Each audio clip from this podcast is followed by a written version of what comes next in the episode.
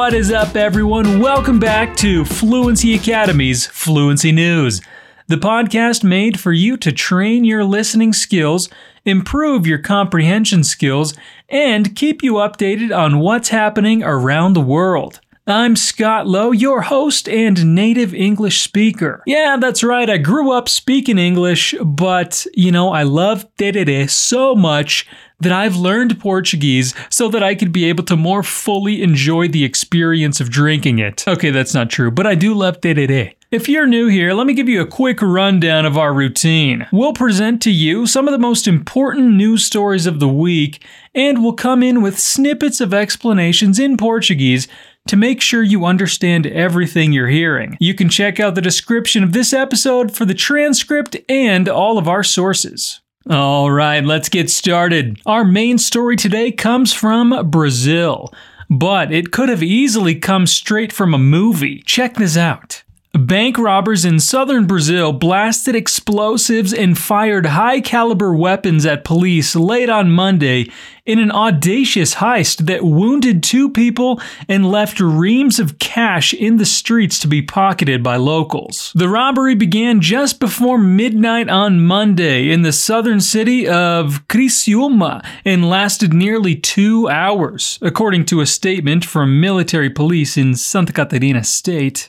Images shared on social media showed armed men firing automatic weapons on the city streets, taking hostages, and then making their getaway in a fleet of cars. In their wake, the robbers left cash strewn across the streets. Residents soon spread out to snatch up the notes, television footage showed. So far, four people have been arrested who collected part of the paper bills that were thrown to the ground due to the explosion the police said. Authorities have located 810,000 reais, or about $154,120, police added. There were at least 30 criminals in 10 cars. Anselmo Cruz, the head of the state police's robbery and kidnapping department, told television network Globo News. They blocked access points to the city to prevent police reinforcements from responding swiftly. It was an unprecedented action for the state. There was never anything with this scope this violence. Cruz said on Tuesday. Police later located the attackers' vehicles in a neighboring municipality. Cruz said. Criciúma's mayor, Clésio Salvaro, took to Twitter while the events were still unfolding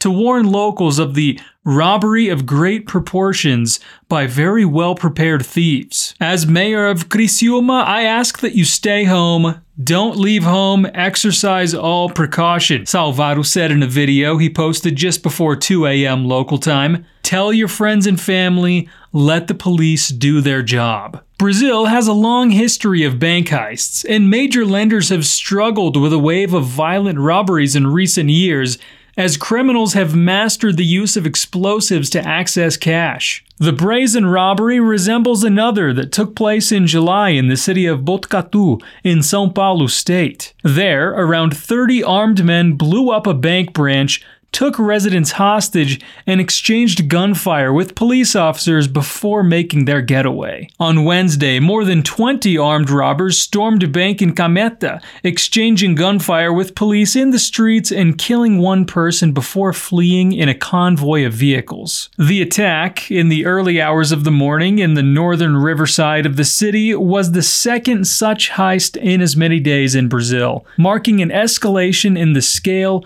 organization, and aggression of bank robberies. They drove around shooting at the police and at the houses. It was a horrible scene to see, said Junior Gaia, who lives nearby, in an interview with television network Globo News. We were all laid out on the floor, afraid they would invade the homes. The attack saw the group of men armed with high caliber weapons storm a branch of Banco do Brasil SA the Pará State Security Ministry said. Images on social media showed a firefight in the streets of the town. The robbers killed one hostage during the heist, the ministry added, while another local resident was shot in the leg and is in stable condition in the hospital. We pray to God to comfort the family of the young man who lost his life. Cametá mayor Valdoli Valente wrote on Facebook. The robberies took place at the start of December when bank coffers are filled in anticipation of employees withdrawing their year end bonuses. According to Cassio Cioni, a council member of the nonprofit Brazilian Forum on Public Safety, it doesn't happen without planning, Cioni told the Associated Press by phone. It's another demonstration that everything is planned. They think of the location and the timing. The security ministry said it had found one abandoned getaway vehicle outside the town with explosives inside. The town was now calm, it added, with police reinforcements arriving by plane and boat. It was not immediately clear how many hostages had been taken or if they were all freed. Authorities also did not say how much money was stolen from the bank. State controlled lender Banco do Brasil did not immediately comment on the attacks. No fim dessa história, eu usei duas estruturas pouco usadas no cotidiano, na fala informal. Usar abreviações e contrações é o mais comum no dia a dia. Ao invés de dizer was not ou did not, eu diria wasn't ou didn't. Em notícias, textos formais e documentos, essas contrações não são usadas e a forma completa é mais adequada. Na linguagem informal, não contrair essas estruturas só seria usado para dar ênfase e não em uma conversa. In other news, Coca Cola, Pepsi, and Nestle were named the top plastic polluters for the third year in a row. They have been accused of zero progress on reducing plastic waste. Coca Cola was ranked the world's number one plastic polluter by Break Free from Plastic in its annual audit, after its beverage bottles were the most frequently found discarded on beaches, rivers, parks, and other litter sites in 51 of 55 nations surveyed. It was found to be worse than PepsiCo and Nestle combined. Coca Cola branding was found on 13,834 pieces of plastic. With PepsiCo branding on 5,155 and Nestle branding on 8,633. The annual audit, undertaken by 15,000 volunteers around the world, identifies the largest number of plastic products from global brands found in the highest number of countries. This year, they collected 346,494 pieces of plastic waste, 63% of which was marked clearly with a consumer brand. All companies stated they are working on reducing their plastic use and increasing the use of sustainable packaging. Work on é um phrasal verb, uma expressão formada por duas ou mais palavras. Aqui nós temos um verbo work, que significa trabalhar, e uma preposição on, que significa sobre. Esse phrasal verb significa continuar a trabalhar ou trabalhar em no sentido de tentar melhorar algo. In other quick news, lawmakers in Argentina on Friday approved a new one time levy on the country's richest citizens to raise money to address the devastating health and economic consequences of the ongoing coronavirus crisis. Senators passed the bill, which imposes a tax of at least 2% on individuals with assets worth more than $2.45 million by a margin of 42 to 26, Reuters reported Saturday. According to the BBC, the funds will be used to pay for medical supplies, emergency aid for small and medium sized businesses, financial support for students and social programs, and natural gas development. We must find points of connection between those who have the most to contribute and those who are in need, said Senator Anabel Fernández Sagasti. Você já deve ter visto a palavra bill com o significado de conta, quando você está em um restaurante, por exemplo. Em inglês, essa palavra tem outro significado também. Ela pode significar projeto de lei, como temos nessa história. And our final story, before the more positive one we try to add in every episode, comes from Australia, where the status of its Great Barrier Reef has deteriorated. The conservation status for Australia's Great Barrier Reef has declined from significant concern to critical due to increasing impacts associated with climate change, a new report has found. The damage to the reef is a result of ocean warming, acidification, and extreme weather, which has resulted in coral bleaching, according to the International Union for Conservation of Nature's IUCN 2020 World Heritage Outlook Report, which tracks whether the conservation of the world's 252 natural World Heritage sites is sufficient to protect them in the long term. The process of coral bleaching occurs when water is too warm and the algae the corals expel from their tissues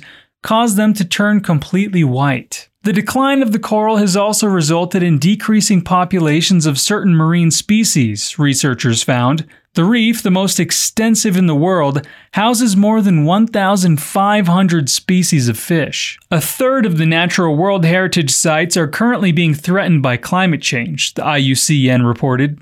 Well, gee, that's kind of depressing. Quick, let's see some good news. In a rare show of solidarity, 14 key nations commit to protect the oceans. All right. When the heads of state of 14 nations sat down together in late 2018 to discuss the grim condition of the world's oceans, there was no certainty that anything consequential would result. The leaders planned 14 gatherings, but met only twice before the pandemic upended their talks. So, when the group announced this week the world's most far reaching pact to protect and sustain ocean health, it signaled a bit more than a noteworthy achievement in a complicated time. The agreement, negotiated via the nuance free tool of video conferencing, also offered hope of a renewed era of global accord on climate, where issues grounded in science might finally trump political posturing. Overall, the 14 leaders agreed to sustainably manage 100% of the oceans under their national jurisdictions by 2025 an area of ocean roughly the size of Africa. Additionally, they vowed to set aside 30% of the seas as marine protected areas by 2030, in keeping with the United Nations campaign known as 30 by 30. Both of those large commitments, the leaders say, will help end overfishing and illegal fishing, rebuild declining fish stocks, halt the flow of plastic waste into the seas, and clean up dead zones created by runoff from farm waste. What I find really interesting is that 14 nations spent the last two years talking to each other in an experiment you'd like to see more of in the future, says Nancy Knowlton, a marine scientist emeritus at the Smithsonian Institution, who was not involved in the project. They are working together as a team. Starting with countries on the same page provides a mechanism for actually achieving success. Now, that is definitely some good news, right? It is always awesome to see people and countries coming together to do some good, is it not? All right, well, that's where we're going to end today's episode. Don't forget to check out fluencytv.com for much more free content and check out our Instagram page, arroba Fluency TV Inglês, for tips and updates on events and stuff. I hope you're having a fantastic day, and I will see you next time. Peace out.